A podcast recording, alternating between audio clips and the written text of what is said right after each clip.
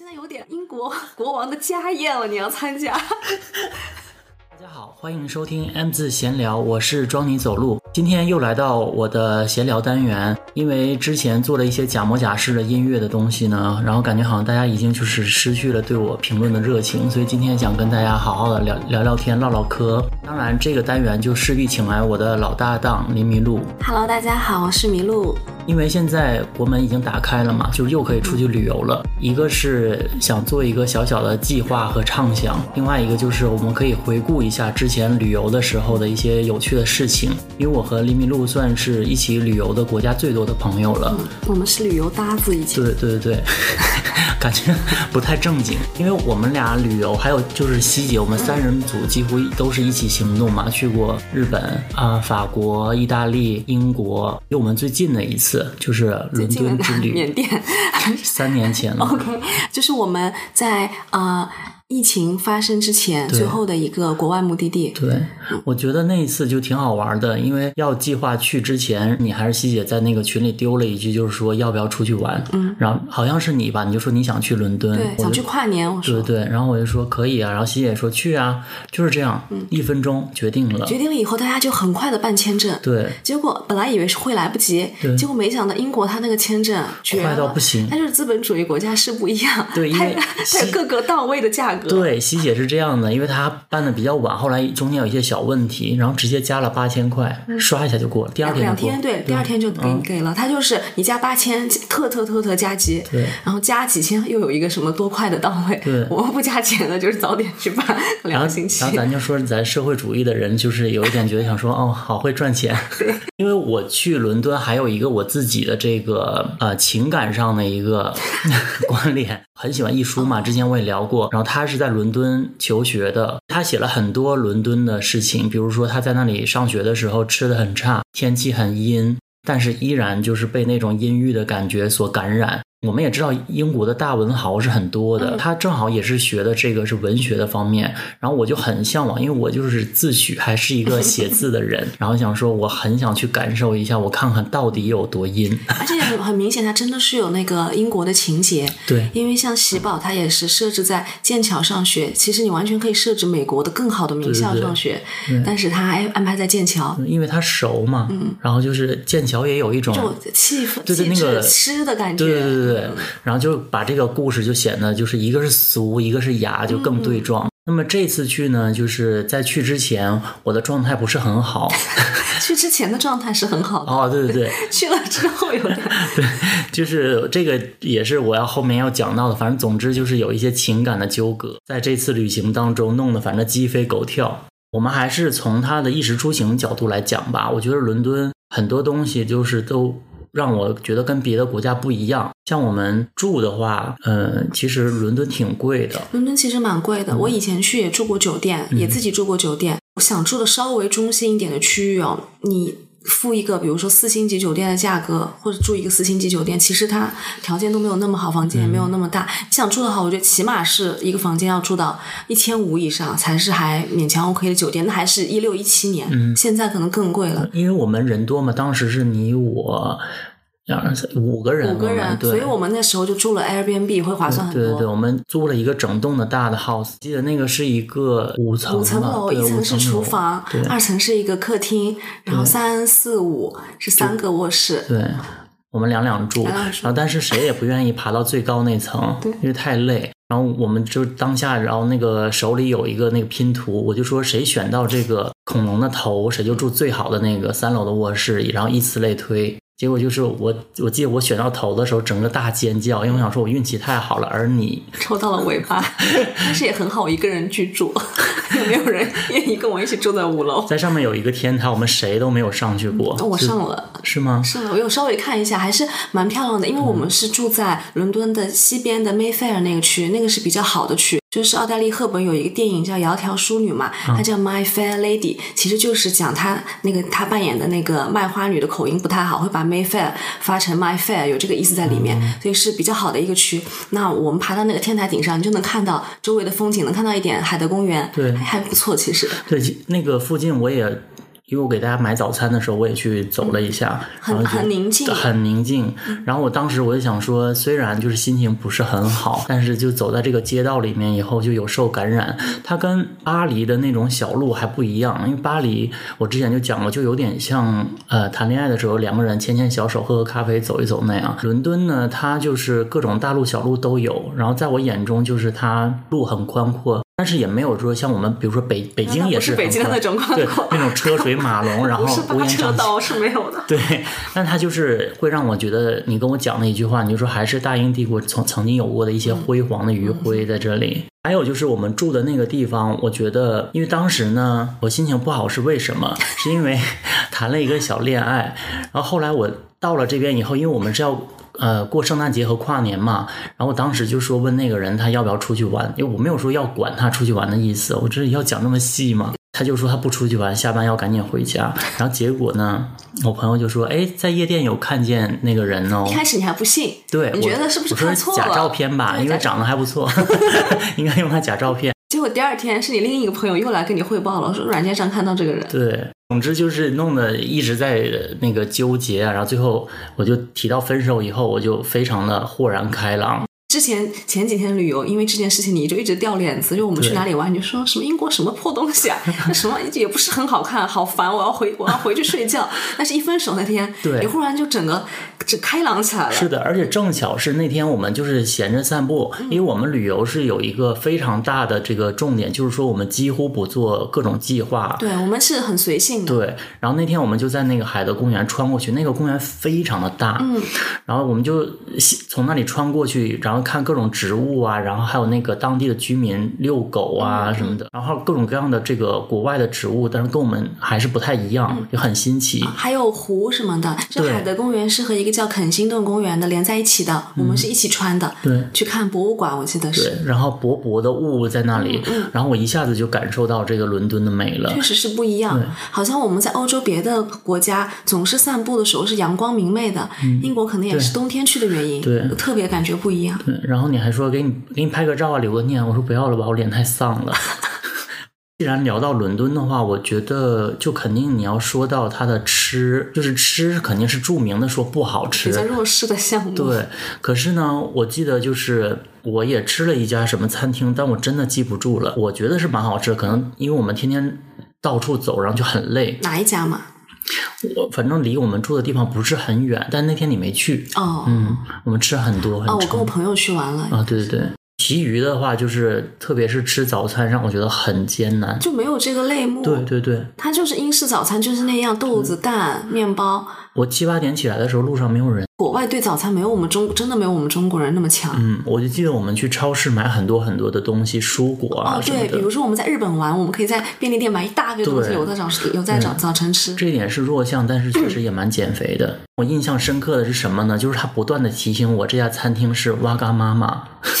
我不知道他有多认真，就是我就吃过一次嘛，我们当当时就是路过，赶紧吃吧，赶紧走那种，就是解决一下。结果他每天都在给我发邮件，就是最近有什么新的菜，有什么优惠，什么什么的。对，英国是这样子，然后很注意这种数字行销，给你发邮件。对啊，已经几年了。我还记得，呃，我们在圣诞夜还是跨年的时候，唐人街附近嘛，然后也是各种大排队。嗯，你还记不记得还有那个歌剧院和那个电影院我？记得，我记得有舞台剧的那边啊，对对对，所以就是感觉人还是挺多的。英国它虽然自己本地吃的东西不好吃，但它就像很多世界上的顶级大都市一样，它有来自全世界呃最好的餐厅。比如说在上海吃过一家餐厅叫哈卡桑，是客呃是。应该是粤菜，伦敦也有那个餐厅。那我们其实，在伦敦有一天晚上半夜了，嗯哦对对我们忽然想吃一个餐厅，我们就去了那个叫 Duck and Waffle，是在一个楼的，我记得是五十几层。你吃的时候还能看伦敦夜景。而且我记得那个是我此生坐过最快的电梯。哦，电梯真的很快，唰上去了。，对然后我们像几个乡巴佬一样在那呜呜还拍照，结果拍下来以后不尽如人意。因为它是观光电梯，你是能看见外面的，又很快对对对对，就是我每当这个时候，我就想说，其实跟朋友一起旅游真的很开心，比谈恋爱的那个好玩的多。就是一起旅行有一些小小的开心的点，那大家一起渲染一下，对，就觉得很开，心。可能我讲的话，可能现在听众想说有必要吗？但是当时是真的觉得非常意外的那种开心。后来我们那个酒足饭饱以后，就会开始找一些那个博物馆呐、什么的看一看。这个就是伦敦的强项了，真的很多，而且大部分都是不要门票的。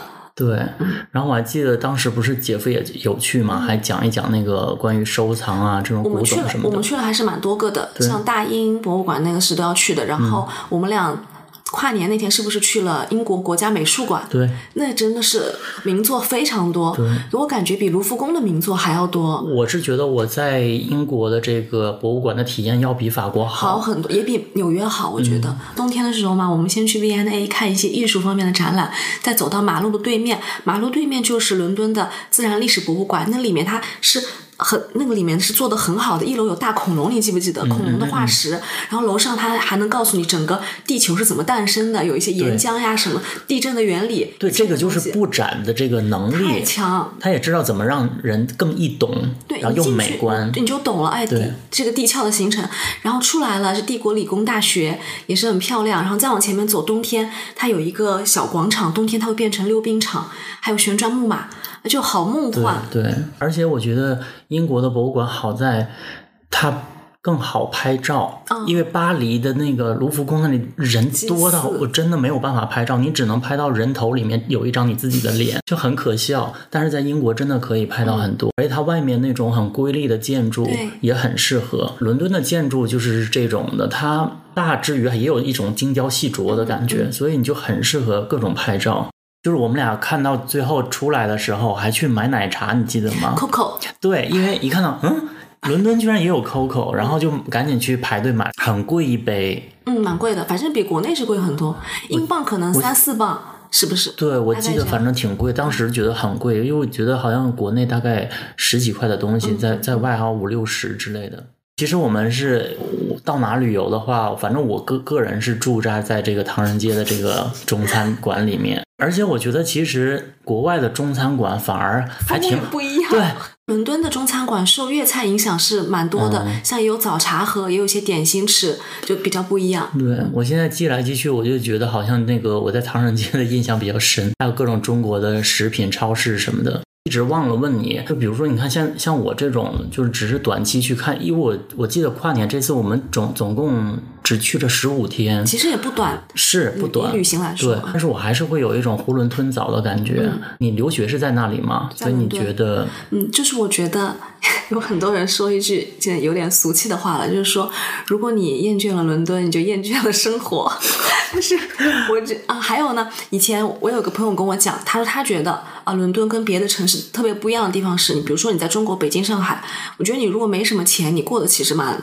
蛮难过的，过得蛮痛苦的。嗯我们也是有过没钱的时候哈、嗯但是在伦敦，你就算没钱，你的精神文化生活还是可以很丰富。嗯哎，我觉得讲的是对的，因为伦敦就是有很多很多的东西，你可以去玩，不要钱的东西，你可以去发现，你可以去感受。对这个我觉得是蛮难得的。在那里长期居住的话，就更是能体会到这一点。比如说，我记得啊，伦敦以前很多博物馆，它周五晚上都是有一个 late night 的活动，可能是九十点才关门，哎，方便人们你在那里工作，你可以下下班以后再去一下，不要钱嘛，你也很开心。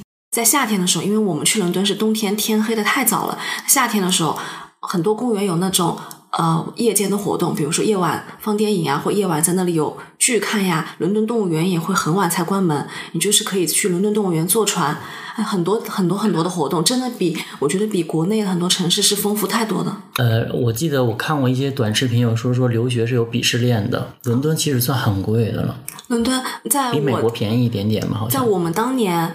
英国算是比较贵，因为我第一次去英国的时候还在上大学嘛，就是去英国看看，那个时候汇率还是一比十五。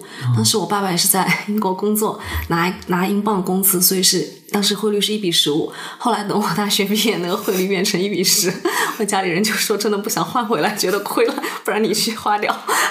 所以就是这样子去的英国留学。你知道我这次录播客呢，我之前做了一些小小的功课，然后我还记得有人就是说他关注很多直男讲旅游，就是说很爱显摆啊什么的，所以他就不爱聊，不是他就不爱听。你现在就是有一种我没有显摆，是也是无奈。就当年英国留学是贵的，现在就还好。嗯我以前看就豆瓣上有一群女的骂我，骂到最后就是说林福如家里到底有没有钱？我感觉很穷。另外有个人说他做的唯一感觉有钱有点钱的事就是去英国上学，别的看起来都很穷。我想说，我想说去英国上学也不用那么有钱了，嗯，因为研究生念一年，你过去读，现在英镑把一比一比可能九的汇率了，你一年就是真的是二十万可以收住。但是你去美国，你怎么样？我觉得要四五十。我上学的时候。一开始家里面给的钱不是特别多，就是他们没有给我办单独的卡，我是刷我爸的工资卡嘛，就刷什么钱家里都能看到，觉得很不爽。但他们老对我管三管四，我就说我打工。但是我觉得英国其实对学生蛮好的，你的那个护照上，你的学生签证上，他会写清楚你每周只能打工一点点的时间，因为他觉得你是来拿学生签证来的，你在这打工算什么？让你好好学习嘛。那我就想怎么办？那时间太少了，我就 在上学路上看到有一家东南亚人开的店，我就在那里打黑。工，还是东南亚人会剥削。东南亚人也是讲中文，也会讲中文。有可能马来西亚那边的人吧，我就进去打黑工啊。就打工比想象中难太多了。本来你就觉得打工端端盘子嘛，给别人点点菜很简单的，结果发现就好难。我光是记那个餐厅里的座位的桌号我都记不得。每天老板后厨师说几号桌，我就开始数一二三四五六。上了一个星期班，他说到底是几号桌？数八九十十一十二十三十五号桌。老板就哇骂我，老板说你不是来念 master 的吗？你书都能念，你几号桌你都记不得。每天我在店里数一二三。嗯，但是，嗯，我觉得打工一段时间呢，我也认识了一些不一样的人。那平常上学只能认识同学，对啊，啊，打工的时候你认识一些从中国来这里的呃厨师，也是黑在这的，或者一些在这里待了很久的一些华人或者越南人、东南亚人，你觉得他们在伦敦也是挺辛苦的，但是工资并不低，他们一个月只是干那样的工作，可能能赚个。一千五百加的磅，钱其实是不少的，对不对？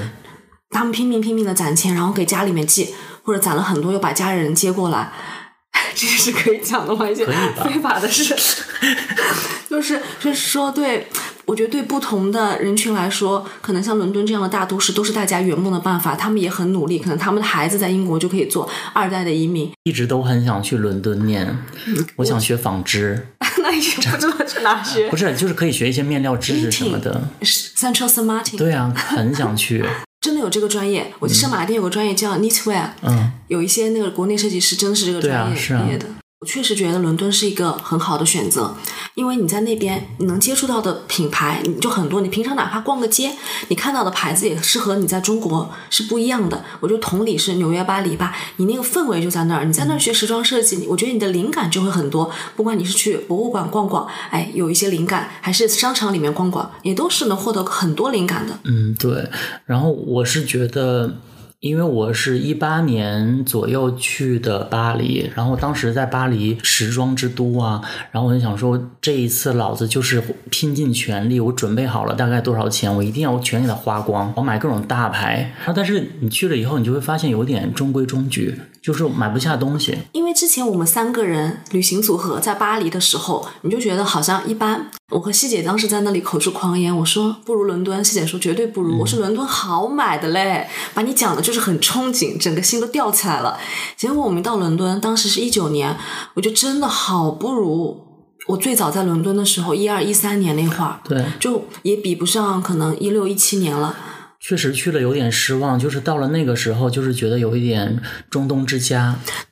以前就大家会觉得中国人在国外买东西很厉害，但殊不知，在伦敦这样的国际之都，那中东人是很多很多，而且比你中国人能花钱。确实，人一个人抵你。二十个中国人，对，因为他那个买手是根据大数据来选择的。是西姐说的，西姐就是说，好像 Selfridges 现在就是大数据来做买手。嗯，西姐就说中东人刷数据。所以我在我在伦敦好像就没有买衣服了，但是我觉得在伦敦购物有一个让我觉得特别特别印象深刻，就是护肤品。哦，很好。因为那段时间我正好要做护肤什么的，对对对，然后就。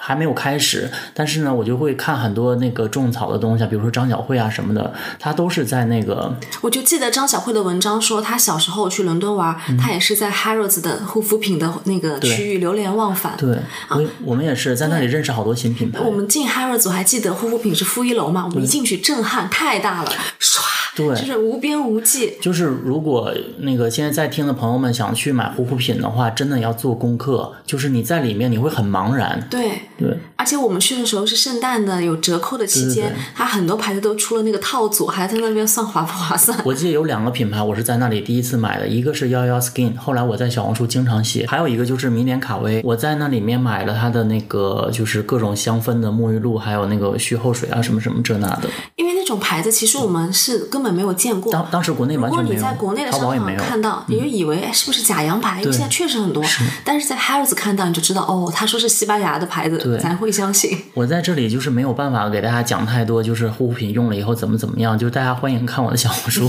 也叫装你走路。呃，如果是大家有想做博主啊什么的，我觉得伦敦在护肤品这一块真的很厉害，他那个柜姐都非常非常的那个热情，然后我而且很很很懂。我当时还花了五千多在那个原叶之谜那个柜台，啊，那个是我们在 Liberty 买的，嗯，就是英国啊，伦敦最有名的商场有三个嘛，Harrods 绿色购物袋，Selfridges 是黄色购物袋，还有 Liberty 是紫色的购物袋，就是很希望在每个商场都买，拿着不同颜色的购物袋在街上走，感觉很有成就感。他们风格是有不同的，像 Harrods 就感觉比较华贵的感觉，你记不记得它负一楼还有戴妃的一个领领杯一样，因为他那个商场老板的儿子跟戴妃是谈过恋爱的。然后像 Selfridges，它可能护肤品上没有那么强，但是它二楼有女装最大的女鞋的一个 shoe gallery。那像 Liberty，它是你记不记得是都铎式的建筑，像那种呃联中国很多联排别墅那种楼，呃很旧旧的那种楼的感觉，卖一些碎花的产品啊，所以风格不太一样。Liberty 的那个护肤品牌，我还记得我们一进去，它就比较精巧，不像 Harrods 那么大，但是一个一个小小的，也有很多小众的独立牌子，像原野之谜，我们也是在那边看到，我觉得这什么啊，好贵。对，嗯，那我在这里插一句哈，除了他家那个酸的精华，其他都不好用。酸的精华还有酸的水，我觉得特别好用。我们还在那边看到了 P 洗。就它啊对对对它可能比较便宜，也许进不了 Harrods 或者进不了，在中国可能都进不了恒隆这样的商场，但是它在 Liberty 有一席之地，它的那个包装设计很可爱，绿绿的、粉粉的，也看了忍不住想买。虽然我在那个伦敦觉得有一点对服装的失望，是因为他们这个整个的服装走向在变，但是呢，我在路上看到的行人还是很有风格。伦敦这个穿衣自由这方面让我觉得非常羡慕。可能你前一个还在穿羽绒服，下一个就穿 T T 恤了，然后大家就是比如说化妆那样。日本还好，韩国是真的非常统一，就是你就觉得这个国民没有太多的这个个性。对，就是流行什么，全体人就怎么打扮。对，伦敦是真的很讲个性的一个地方，他们的时装周也是是最多古灵精怪设计的，前卫的设计师会去。这个后面我还会再提到，就是我觉得这一点是让这个国家很重要的一个点。感觉文化上也会比较开放。像你觉不觉得我们去首尔和东京玩，那里的女生每个都是化妆的，尤其是东京女女生的妆是非常非常精致。那你在伦敦路上有很多也不化妆的人，对对就觉得是没没什么。对，嗯而且它区别于像澳洲的话，大家就穿一个 legging，然后运动装，是打扮还是打扮的，对。像伦敦有很多不同文化的地方，像我以前有段时间也很爱去东边，东边的人就有很多嬉皮士啊那种怪怪的、很复古的感觉，有很多 vintage 店，或者以前我还去有个地方叫 Camden Town，那个是朋克文化的一个很重要的重镇。当时刚去的时候，我就觉得啊，怎么这么杀马特？就可能嘴唇也是黑黑紫紫的，头发也是蓝蓝的。但走在路上，人家就自己的个性，没有人会这样子看你，除了我，就这样看别人。后来我们仨，就是你和我还有那个西姐，我们还去了他比较一个年轻的一个区域。我们去他那里就很多涂鸦呀，我们徒步过去的嘛。然后还有那个唱片店，那个唱片店让我印象非常深刻。你还说就是东边，东对那个唱片店是很有名的，很有名的对我在里面流连忘返。有一些英国的乐队最早都是在这个唱片店办那个对 live 演出。伦敦的这个歌手呢，他们就是打造自己最个性的东西。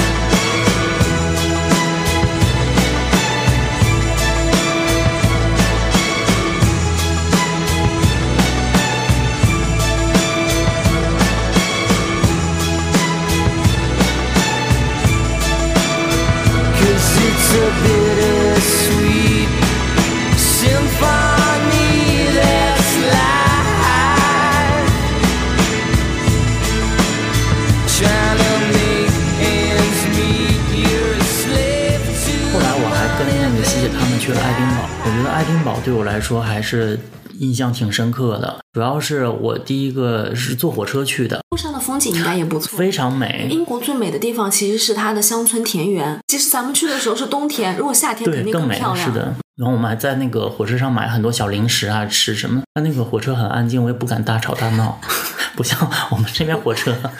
我们这边火车也很好了，真是真是不得不补一句，我怕真的很怕被骂。怎么样，是假洋鬼子是吗？到了爱丁堡以后，我们也是住了一个民宿，因为我们四个人也想住一起，每天可以聊聊天什么的。当天到的时候，我有一点点失望，就是我们住的那个地方已经算是它市中心了，但是楼下就是我，我就说那我刚到我就拍个照吧，然后一拍照，脚边有一个塑料袋，有一点脏脏的。但是后来我就是往那个旅游胜地一些地方去，我就真的感受到它的美。我觉得它路边的那些树，树的长的样子，就是很像是那种小说里才会有的。我到那里我就懂了啊，为什么外国作家幻想出来的世界这么不一样？原来就是他们这里真的是这样。对，就像我们可以写《封神榜》啊什么这种东西一样，英国也有他自己的这个人文的东西。爱丁堡的那个城堡，你就觉得啊，哈利波特城堡的感觉。我在那里大概拍了一亿张照片，就是各种搔首弄姿、扭腰送胯，然后发到微博，大概两个赞。那个城堡，我记得好像也是在一个半大不大的山上。对对对对。后来其实我没有走进去，因为人太多，我就觉得在外面，我这种肤浅的人就是拍拍照就好了。爱丁堡其实不大，但是你要把它游得很细的话，还是需要几天的。后来我还去了那个周杰伦还在那里拍 MV 的一个地方，不同的城市，我觉得风貌还是不太一样的。像伦敦有那种大都市的感觉，有老牌资本主义国家的大都市的感觉。像爱丁堡就好美好安静。那像别的城市我也去过一些，像巴斯，巴斯是最早被罗马人占领。有一个很大的新月广场，有一种罗马的感觉。别的城市，像我还去过莎士比亚的故居，春天去的话也是很漂亮的。还跟我比拼起来了。我说一个爱丁堡，你得说两个。说上吧啊！我还想起来，像伦敦有一个莎士比亚剧院，我有没有带你们去？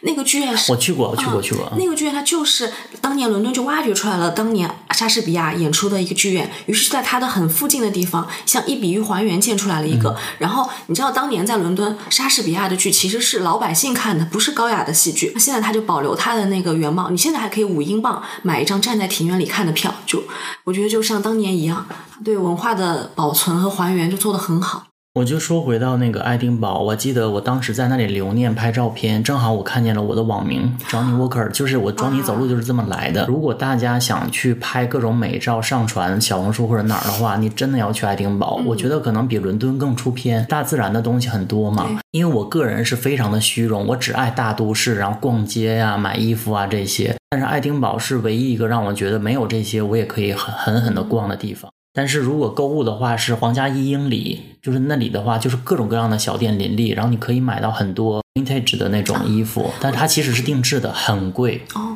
我特别喜欢在英国买 vintage 的东西，我觉得很不一样。它也不是只限于像日本啊，你就就买个大牌。那我们在伦敦也是，那店里面有以前的衣服，可能不是大牌，但是也很有设计感，就觉得很不一样。对，就是我还记得很多人在那里买那个围巾，我也没买，因为有点贵。你在那里真的会迷失，因为每家店都有各种各样的格子围巾，而且一家比一家好看，然后每一个都非常的贵。但是呢，就是当然也有便宜的了。就是我觉得，就是大家买东西的时候不要忘记，就是还是要有一些自己的主心骨，真的会容易被被那个迷失掉。像我跟我一起去的朋友买了五条围巾，我说你要干什么？他说就是不是那个五万。啊，我就说你要干嘛？他说也可以在家当毯子盖，因为就是有一巨大的。结果我说你现在用了吗？他说没有啊，就在那叠着。但是看到也会想到当时的回忆。嗯，是的，那就是这个回忆也蛮贵的哈。然后我还记得我在呃那里买了一个冰箱贴，是因为呢，我当时约会的这个人让说那个给我带回一点纪念品。然后这个冰箱贴我一眼就看好了，我买了两个，一个是小羊的，就本来这个羊羔就是他们那里有一点象征嘛。你也喜欢小羊？对，我就买了一个，它是立体的。另外一个呢，是一个穿裙子的男孩的背影，就是一个肌肉男穿着那个苏格兰短裙，然后露出一半的臀部。记得我去了一个街区，集中很多各种各样的夜店呐、还有那个情趣用品店。我记得我第一次，其实我人生也算是第一次逛情趣用品在店，是 SOHO 区那边，离中国对城不远。里面各种各样的用具会让你觉得超乎想象，就是想说这个是人类极限可以达到的用到的东西吗？我甚至觉得它里面近乎于是一个展览馆。对，因为它并不是说啊情趣用品放在那边堆在那，它是橱窗都有布置的。对，你看到橱窗，你就觉得哎很艺术的感觉。当天我们去了一个夜店叫 Heaven，它那个有点像，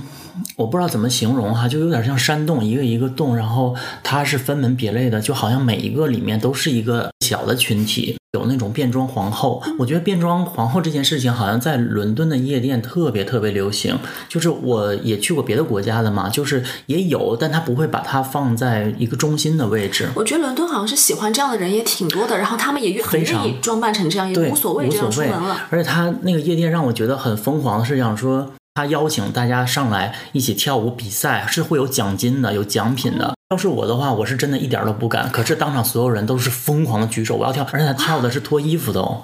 我之前我不是写过，我说我第一次去夜店的这个一些心心理的这个那个篇是你的经典，是的，我就是因此一炮走红，但是就完全不一样。他们就是也是会很热情跟你聊天呐、然后搭讪呐、然后一起疯狂的，舞每一个人都在跳舞，没有人不 enjoy 在里面。不是说我今天就是带一个菜要回家，我要列个宴呐、什么的。来享受来玩儿。对，如果出国的话，我是一定要去各种夜店体验的。伦敦的这个真的让我印象很深刻。那既然都已经聊到这一块了，我就不得不说到一八年，其实是专门为了那个 LGBT 的游行去了一次。去之前呢，我是对这个游行有一些设想的，而且我也不是说没有看过一些图片呐、新闻呐、什么的。当我去看到这个游行的时候，我其实我觉得自己是很浅薄的。因为它细化到你没有想想象到的一个群体，比如说公务员，就专门有一、有一对是公务员，我还我也记得它是有各个方阵，有的就是拿的公司的 logo，比如说啊，我就是 British Air Air，就是我的是那个英英国航空对，我的是什么啊维珍航空，我的是什么银行，他们是这样子带着公司对，太。细化。还有比如说警察的呀什么的，他们里面也不全都是 gay，就是他 gay friend 就很友好。对，有一些人就是说我支持这个，我也一起来。对，然后整个这个游行的氛围就很，你会觉得它非常的温暖。快结束的时候，我们在这个队伍的末端就看到了反同性恋的人，哦就他举着牌子，就是说自己以前也是 gay，后来几年以后好了。但是他没有就是上来就骂你说那个就是怎么怎么样，互相指责都没有，而就是大家一笑而过。我觉得这个氛围很好。当然你可以不认同啊，你确实可以不认同，但你不要来这样网上骂人，你就是也是安静的去拍。对啊，看过两次这样的游行，第一次是一到夏天嘛，大家就会想去伦敦的南边有一个城市叫布莱顿，那边晒太阳玩，是个海滨城市。我那次去的时候就很奇怪，那个火车满到我是站过去的，你没座位了，而且我是被人挤在那个火车门口。我想说我在中国小时候才坐过这样的绿皮火车，我怎么现在就到英国到这样？就车上的时候，当时我还比较小，我也不太懂，就感觉有些人怪怪的，奇形怪状，当时是这样觉得。你这样的话，你这个划线发微博就被骂死。就是不懂嘛，因为从小到大在中国，我不知道这个群体。当时我们比较早，真的不知道。嗯，然后到了布莱顿，结果发现路上好多人在那里就游行，也是穿的一些男生穿女装。当时我觉得好新奇，后来才知道哦是同性恋游行。哎，布莱顿比伦敦天气还是要气温要热一点，他们就是可能脱的更多，哦在路上这样走，啊每个人都好欢乐。那我下次要去。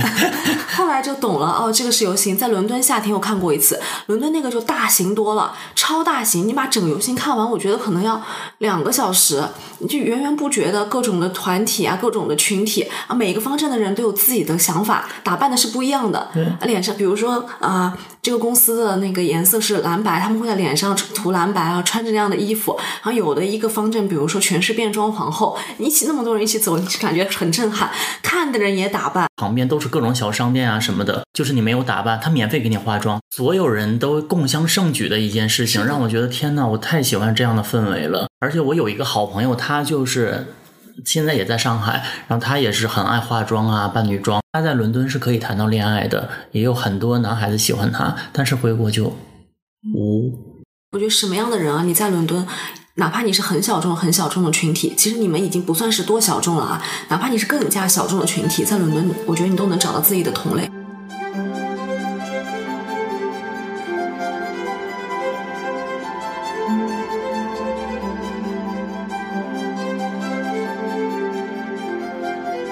像伦敦这种城市，最好还是夏天来，因为有钱人都是来避暑的。对，就是你知道莎士比亚写的嘛，How I compare thee to a summer's day，为什么是夏天呢？因为我们中国都讲人间四月天是春天，但是因为英国最美好的就是夏天，就是呃夏天还有开斋节嘛，就是在中东，你知道他们在。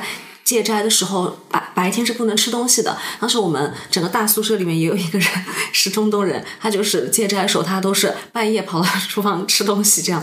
但是开斋了以后，就是可以，你可以吃吃喝玩乐了。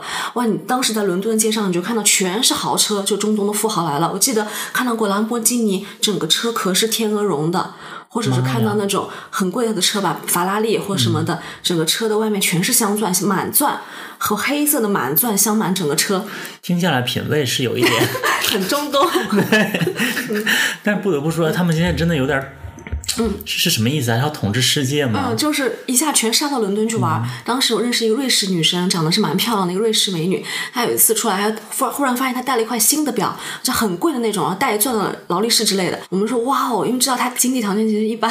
哇，怎么了？有这个表？她说我昨天晚上去夜店玩，有个中东人就是让我跟他喝一杯，我喝了一杯，把这个手表直接摘下来送给我了。因为我本来我要搬回上海，我决定我还是去伦敦吧。刷到一个微博，然后有人发，就说有个博主爆红，他就是说如何坐地铁，如何怎么怎么，就全都是那种很细小的事情。有的人会觉得想说这也要教啊，可是有很多留言就是说你不要厌蠢，因为真的有很多小城市的人他真的不知道怎么做。第一次坐大规模的地铁吧，我觉得，当然可能以前在南京啊，在上海、北京旅游的时候也坐过比较复杂的，但是一去伦敦都不会坐。伦敦的地铁好复杂，你记不记得我们也坐反过？它还有每每一辆车它的终点也都不一样，你这样东京的地铁才可怕。啊，对，是真的是不，所以我们去大城市真的不会的。，有一点经济能力了，我们一直在打车，还蛮开心的。我们当时到了那个伦敦，是谁问的？说要不要坐地铁？然后你就说有一点味道哦，会有人在里面。伦敦的这个出租车我太喜欢了，它可以坐好多人，而且好大。我们五个人坐那个出租车也是正好，对而且匀一下钱其实对，而且可以 face to face 那种，可以一起玩闹的那种，所以我特别爱在那里坐那个打车。还有就是它的双层巴士，哦可以游览的那种。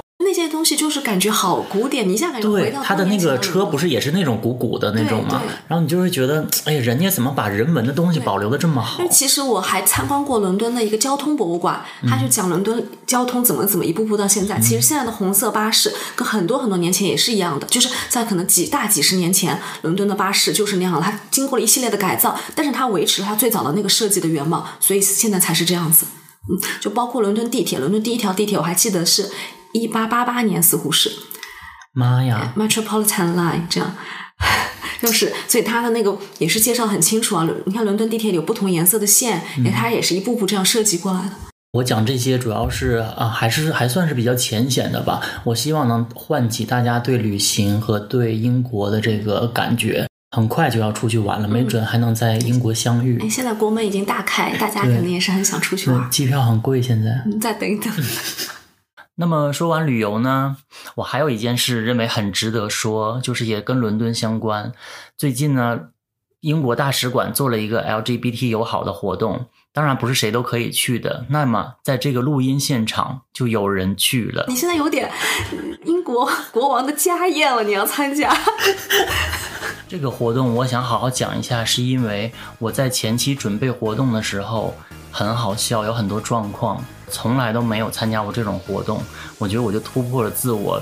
我首先不是一个呃特别会 social 的人，不要看我在这里能说会道的，但是我面对人类的时候，我就觉得没有必要这么多接触。